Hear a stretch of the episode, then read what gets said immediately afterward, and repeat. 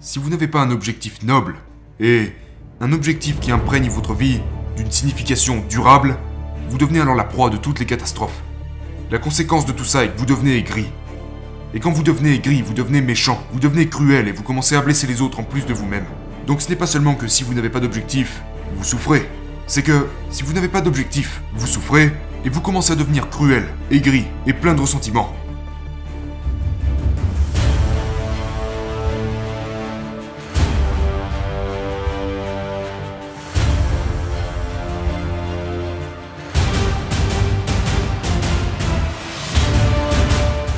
Même si vos objectifs sont vagues, même si vous êtes à côté de la cible, si vous commencez à viser un objectif, vous pourrez toujours vous réajuster et devenir de plus en plus précis.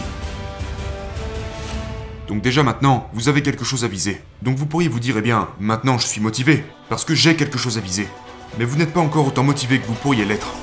Parce que vous n'avez pas encore défini la chose que vous devez fuir.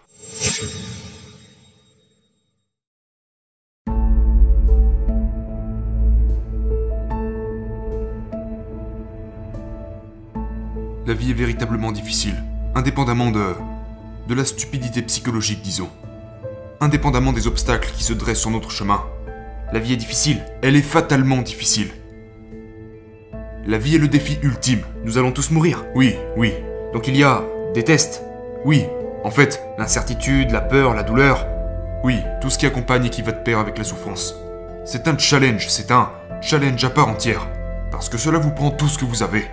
Et donc, une des raisons pour lesquelles nous n'arrivons pas à nous entendre est parce qu'il y a des problèmes complexes à résoudre. Une autre raison est que nous sommes volontairement aveugles. En partie parce que nous sommes plus ignorants que nous ne devrions l'être. Que nous ne sommes pas tous que nous devrions être. Que nous tendons de temps en temps vers la malveillance. Que nous nous trahissons les uns les autres. En plus de nous-mêmes à l'échelle individuelle. Donc nous avons du mal avec beaucoup de choses. Et nous avons tendance à empirer les choses. Pas toujours évidemment. Et nous n'avons pas à le faire mais c'est en quelque sorte la ligne de base sur laquelle nous travaillons.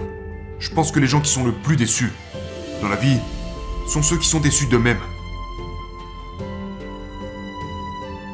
Donc l'une des choses dont j'ai parlé à mon audience, c'est la relation entre la responsabilité et le sens, qui est, euh, comment dirais-je, comme un refrain constant dans ce livre. Si vous commencez par la présomption qu'il qu'il existe une souffrance fondamentale liée à la vie et que cela peut être amplifié par amplifié à cause des défaillances humaines comme la malveillance, la trahison, l'auto-trahison, le mensonge et toutes ces choses négatives que nous nous faisons les uns les autres et à nous-mêmes qui amplifient la souffrance. Et c'est une chose sur laquelle vous devez absolument travailler. Et c'est souvent la contemplation du mal qui rend les gens désespérés, déprimés, anxieux, débordés, toutes ces choses. Et ils ont leur raison. Mais vous devez trouver quelque chose à placer contre tout ça. Et c'est du sens. Le sens est en quelque sorte l'instinct qui vous aide à vous guider à travers cette catastrophe. Et la plupart du sens se trouve dans l'adoption de la responsabilité. Donc si vous pensez par exemple, si vous pensez aux gens que vous admirez, alors déjà, pensez quand vous avez la conscience tranquille, parce que c'est une bonne chose à viser. C'est quelque chose de différent au bonheur. Euh, une conscience claire est différente du bonheur? Oui, c'est mieux. Parce que vous justifiez votre existence. Vous savez, vous ne vous réveillez pas à 3h du matin dans une sueur froide en pensant à toutes les choses terribles dans lesquelles vous avez été impliqué. Avoir dit quelque chose à quelqu'un que vous n'auriez pas dû dire, ou vos mauvaises actions, vos mensonges, les opportunités que vous avez perdues, ou ou les choses que vous avez abandonnées, dans lesquelles vous auriez dû pleinement vous consacrer. Et donc, si vous pensez au, moment où vous étiez en paix avec vous-même, en ce qui concerne la façon dont vous vous conduisez dans le monde, parce que c'est presque toujours la condition principale à respecter pour commencer à se tenir responsable, ou du moins, la quantité de culpabilité la plus importante que vous puissiez ressentir, serait probablement liée à la certitude que vous ne prenez même pas soin de vous-même, que vous laissez cette responsabilité à d'autres personnes, parce que c'est assez pathétique à moins que vous soyez psychopathe et que vous vivez une vie parasitaire qui caractérise seulement une petite minorité de personnes. Mais la plupart du temps, c'est vous le coupable. Et vous avez honte parce que vous n'êtes pas... Vous n'êtes pas... Non seulement vous ne prenez pas soin de vous-même, mais en plus de ça, quelqu'un d'autre doit s'en charger. Vous ne vivez pas à la hauteur de votre plein potentiel. Il y a donc un poids existentiel qui accompagne cette attitude que vous devez porter avec vous-même en permanence.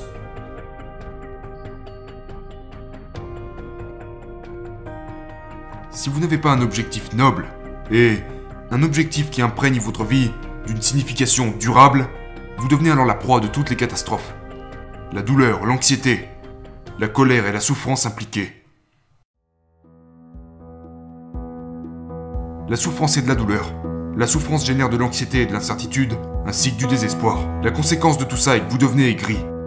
Et quand vous devenez aigri, vous devenez méchant, vous devenez cruel et vous commencez à blesser les autres en plus de vous-même. Donc ce n'est pas seulement que si vous n'avez pas d'objectif, vous souffrez. C'est que si vous n'avez pas d'objectif, vous souffrez et vous commencez à devenir cruel, aigri et plein de ressentiments. Et puis vous essayez activement de faire du monde un moins bon endroit où vivre. Et donc, parce que vous ne pouvez pas souffrir inutilement sans finir par devenir aigri. Et vous ne pouvez pas devenir aigri sans devenir cruel. Donc vous avez besoin d'un but. Maintenant la question est, que devrait être ce but? Eh bien nous avons en fait un programme. Et c'est une des choses dont je voulais parler aujourd'hui. Ce programme aide les gens à écrire sur leur vie. Il aide les gens à trouver leur objectif et à comprendre où ils en sont dans leur vie. C'est comme si, c'est comme si vous essayez de vous repérer sur une carte. Vous ne pouvez pas vous repérer sur une carte à moins de commencer par savoir où vous êtes. Et vous devez aussi savoir où est-ce que vous allez. Ce programme commence par une compréhension du passé et aide les gens à écrire sur leur vie. C'est comme un guide pour leur autobiographie. On demande aux gens de décomposer leur vie en six époques, six périodes, et puis d'écrire sur les événements qui les ont le plus marqués émotionnellement pour chacune de ces époques et de détailler. Pourquoi Pourquoi les choses positives se sont-elles produites et pourquoi cela pourrait-il être réitéré dans le futur Et de détailler quelles sont les choses négatives qui sont arrivées en essayant de comprendre pourquoi elles sont arrivées dans le but de ne plus les reproduire dans le futur. Parce que le but de la mémoire n'est pas de se souvenir du passé. Le but de la mémoire est de comprendre ce qui ne va pas quand quelque chose a mal tourné pour que vous ne le dupliquiez pas à l'avenir. C'est ça le but de la mémoire. Donc faire cela peut vous aider à comprendre vos défaillances. Et vous savez que vous devez vous rattraper quand vous avez des souvenirs qui datent de plus d'un an et demi et qui vous causent encore de la douleur émotionnelle quand vous pensez à eux. Ça signifie qu'il y a une partie de votre vie que vous n'avez pas tracée correctement. Et c'est un piège dans lequel vous êtes tombé et vous ne saurez pas éviter les pièges similaires à l'avenir. Et c'est pourquoi votre cerveau ne le laisse pas s'en aller. Parce que voilà ce que votre cerveau essaye de faire. Ceci t'est arrivé, ce n'était pas bien. Ceci t'est arrivé, ce n'était pas bien. Ceci t'est arrivé, ce n'était pas bien. Corrige, corrige, corrige, corrige. Et ça ne disparaîtra jamais. À moins que vous ne corrigez cette chose en question. Alors comment est-ce qu'on peut s'y prendre? Eh bien, vous devez d'abord comprendre pourquoi est-ce que c'est arrivé. C'est la première chose. Comment avez-vous... Comment avez-vous laissé surgir cette situation et vous laisser tirer vers le bas? Et ce n'est pas facile. C'est pourquoi, c'est pour cela que nous avons créé le programme d'écriture. Parce que c'est compliqué de penser à ça de façon organisée. Mais si vous y faites face, et disons que vous méditez là-dessus, que vous faites ça volontairement, il y a une forte probabilité pour que vous puissiez réduire considérablement les chances de vous refaire piéger par cette situation à l'avenir. La seconde partie du programme aide les gens à faire une analyse de leurs vertus et de leurs défauts. L'idée est à peu près la même. Qu'est-ce qui est bon chez vous, de sorte à tirer profit de ses qualités, et qu'est-ce qui ne va pas chez vous, de sorte à le corriger pour ne plus vous laisser piéger à l'avenir? Ça c'est la deuxième partie du programme. Et la troisième partie du programme est probablement celle que vous trouverez la plus pertinente. Ce n'est pas facile de demander aux gens Qu'est-ce que vous voulez dans la vie? C'est une question très difficile à laquelle répondre, parce que c'est trop vague et trop grandiose. Donc nous aidons, avec notre programme, nous aidons les gens à décomposer cela. Et voilà comment on leur demande de s'y prendre. Tout d'abord, mettez-vous dans le bon état d'esprit. Quel est le bon état d'esprit? Eh bien c'est lié à la deuxième règle de mon livre. Traitez-vous comme si vous étiez quelqu'un que vous vouliez aider. Comme quelqu'un dont vous êtes responsable. Donc ça veut dire que vous devez commencer avec la présupposition que, malgré tous vos défauts et vos insuffisances, cela vaut la peine de vous y attarder, et que ce serait bien si les choses allaient mieux pour vous. Donc prenez soin de vous-même comme si vous devriez prendre soin de quelqu'un que vous aimez. Et ça demande un peu de détachement. Et puis la chose suivante c'est, ok alors maintenant, je vais regarder 3 à 5 ans devant moi, et déterminer clairement ce dont j'ai besoin, ce que je veux avoir et atteindre jusque-là, en gardant la raison. Il faut que ce soit des choses que vous voulez réellement, ce qui signifie que vous serez prêt à faire les sacrifices qui feraient en sorte que tout cela devienne possible.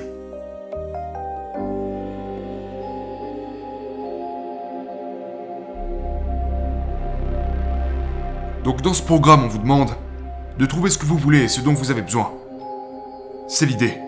Mais vous devez viser ces choses. Vous devez vous définir des objectifs. Donc ensuite, ce que vous avez à faire, c'est vous dire, ok, si vous pouviez rassembler votre famille de la façon que vous voulez qu'elle le soit, à quoi ressemblerait-elle? Ça pourrait être vos frères et sœurs et vos parents, mais ça pourrait être aussi, vous savez, votre mari ou votre femme et vos enfants, si on suppose que vous en êtes déjà à ce point dans votre vie. Si vous pouviez avoir la famille que vous vouliez, à quoi cette famille ressemblerait? Ok, votre carrière, c'est la même chose. Si vous pouviez avoir la carrière ou le travail qui, qui est à votre portée, qui est nécessaire et adapté à...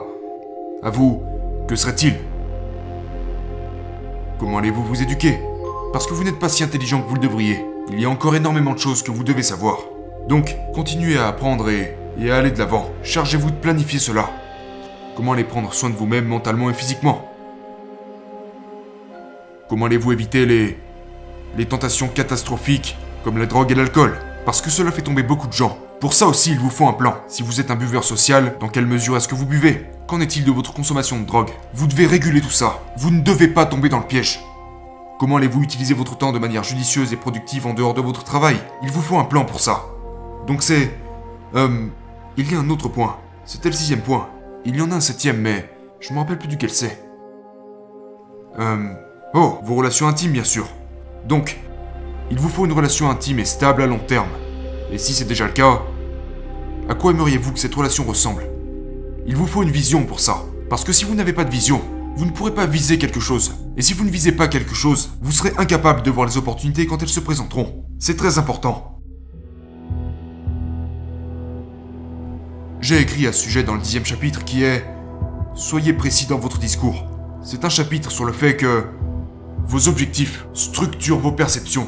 Donc par exemple, quand vous visez quelque chose, votre cerveau, littéralement, la structuration perceptive dans votre cerveau, se réoriente pour déterminer un chemin vers vos buts. Et puis ensuite, ce qu'il vous montre, ce vers quoi il vous guide, que ce soit des obstacles à votre vision ou, des chemins vers votre vision, c'est de cette façon que vous percevez le monde.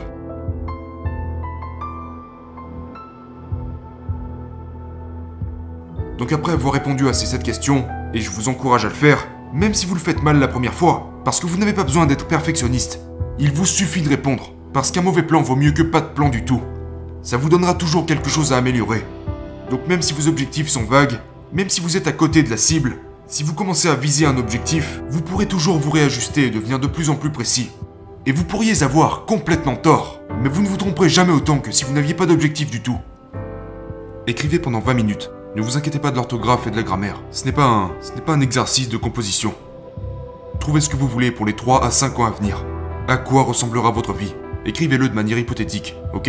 Ça c'est la première partie de l'exercice. La deuxième partie de l'exercice, donc déjà maintenant, vous avez quelque chose à viser. Donc vous pourriez vous dire, eh bien, maintenant je suis motivé, parce que j'ai quelque chose à viser. Mais vous n'êtes pas encore autant motivé que vous pourriez l'être. Parce que vous n'avez pas encore défini la chose que vous devez fuir. Si vous voulez vraiment être motivé, vous devez vouloir aller quelque part, mais vous devez aussi ne pas vouloir aller quelque part ailleurs, qui sera généralement lié à la souffrance. Oui, une souffrance ou une forme d'anxiété. Quelque part que si vous y êtes, vous fera ressentir de la souffrance et de la culpabilité. Quelque part où on se dirait je ne veux plus ressentir ça plus longtemps. Oui, exactement. Exactement. Donc l'autre chose que nous demandons aux gens, c'est ok alors maintenant, faites le point sur vos faiblesses et imaginez que vous les laisseriez se développer. Maintenant vous êtes désespéré et vous avez cultivé les choses qui étaient mauvaises pour vous et vous vous êtes vraiment détérioré parce qu'on se retrouve 3 à 5 ans plus tard. Quel serait par exemple le genre de faiblesse que les gens pourraient avoir? Ils mentent, ils procrastinent, ils fuient, ils sont narcissiques, ils sont indisciplinés, euh, ils sont nihilistes, désœuvrés, toutes ces choses-là. Une mentalité de victime, une mentalité de victime, ils prennent, ils ont l'habitude de prendre les chemins faciles, ils poursuivent des plaisirs impulsifs, ils sacrifient le sens pour l'opportunisme, ils délaissent leurs responsabilités primaires, ils se disputent inutilement avec leurs parents, ils ne, ils ne parlent pas correctement à leurs conjoints, ils sont aigris au travail parce qu'ils ne disent pas ce qu'ils voudraient dire. Ils ne réfléchissent pas à ce qu'ils vont faire le jour suivant. Ils boivent trop, ils fument trop, ils prennent trop de médicaments, ils ne s'entraînent pas suffisamment. Les gens savent ce qui ne va pas chez eux. Tout le monde a un ensemble de faiblesses à corriger. Donc maintenant, vous connaissez vos faiblesses. Et vous savez dans quel genre d'enfer est-ce que vous allez descendre si vous vous autorisez à y descendre, parce que vous venez d'en avoir un avant-goût. Le but ici est de vous visualiser en train de vous laisser tomber, pour finir par atterrir dans une position dramatique d'ici 3 à 5 ans. Parce que vous n'avez pas fait ce que vous auriez dû faire. Donc à quoi cette position ressemble-t-elle? Écrivez-le, il faut que vous le sachiez. Disons que vous devez faire quelque chose de difficile comme aller aborder votre patron. C'est comme, eh bien, peut-être que l'espoir ne suffira pas à vous encourager à faire ça. Vous pensez, eh bien, oui, mais si je ne vais pas parler à mon patron, soigneusement et intelligemment, alors je vais finir par détester mon travail, et puis je vais me mettre à boire de manière plus poussée. Et je vais finir dans ce. dans ce petit bout d'enfer que j'ai conçu au préalable. C'est comme Oh, je ne veux pas y aller, ou je ne veux pas parler à mon patron, ou je ne veux pas affronter ma femme, ou mon mari, ou peu importe, ou mon père, ou mes enfants. Oui, mais si je ne le fais pas, je vais finir par descendre dans cet enfer. La prochaine partie du programme est la suivante. Donc maintenant c'est bon, vous avez une vision. Oui, même qu'elle ne soit pas très bonne. Oui, il vaut mieux avoir une vision erronée que pas de vision du tout. C'est toujours quelque chose que vous pourrez améliorer. Regardez, par exemple, vous tentez de traverser un territoire que vous ne connaissez pas. Et voici vos options. Pas de carte, une carte qui n'est pas si bonne que ça, ou la vraie carte. Donc évidemment, la vraie carte est la chose que vous voulez. Mais la carte approximative reste un bien meilleur choix que pas de carte du tout.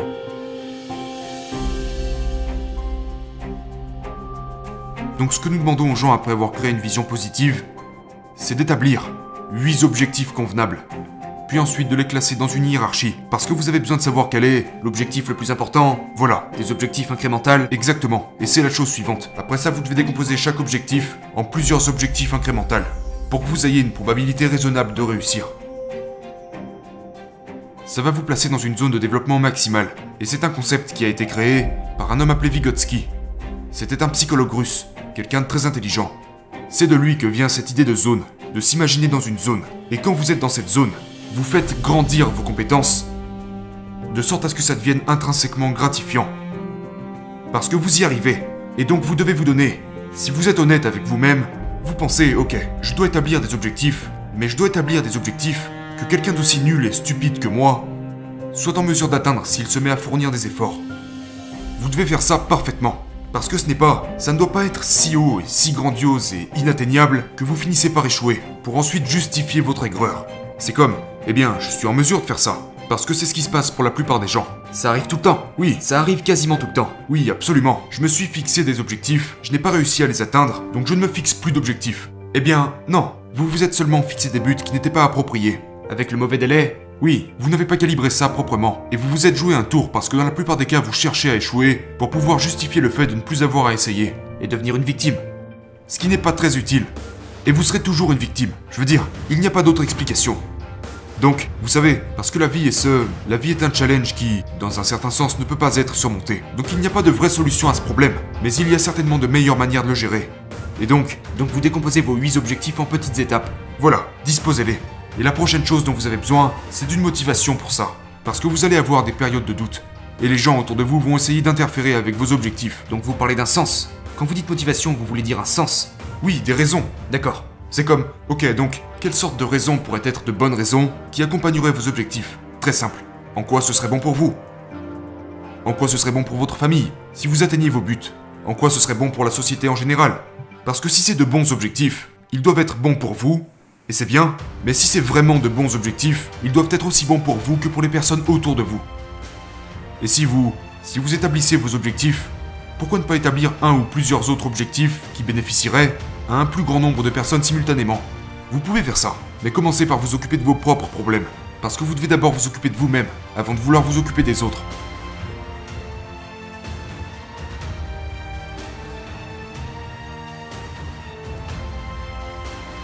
Donc si quelqu'un vous défie et vient vous demander pourquoi est-ce que tu fais tout ça? Ça paraît vraiment stupide. Vous pourrez répondre je fais ça parce que ça me permet de faire attention à moi, voici les bénéfices que ça va apporter à ma famille, et voici les répercussions que ça aura sur la société en général.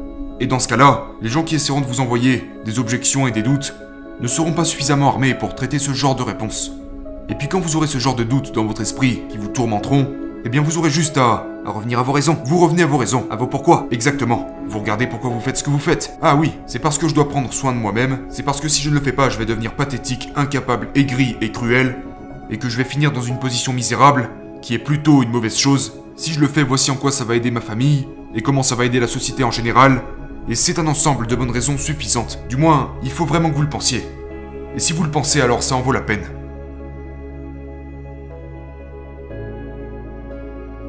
Mais ne vous y trompez pas. La première noble vérité du bouddhisme, la vie est souffrance. Ceci est vrai. C'est même plus que ça. Parce que la souffrance est contaminée par la malveillance. C'est le point de référence. Et donc c'est très pessimiste.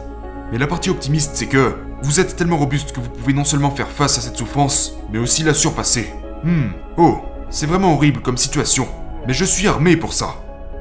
C'est quelque chose que les gens devraient savoir. Et je crois sincèrement je pense que le fait que nous sommes armés pour cette tâche est encore plus vrai que le fait que la vie est une catastrophe, contaminée par la malveillance. Nous sommes plus forts que ces choses sont terribles. Et ces choses sont vraiment terribles, ce qui veut dire que nous sommes plutôt sacrément forts.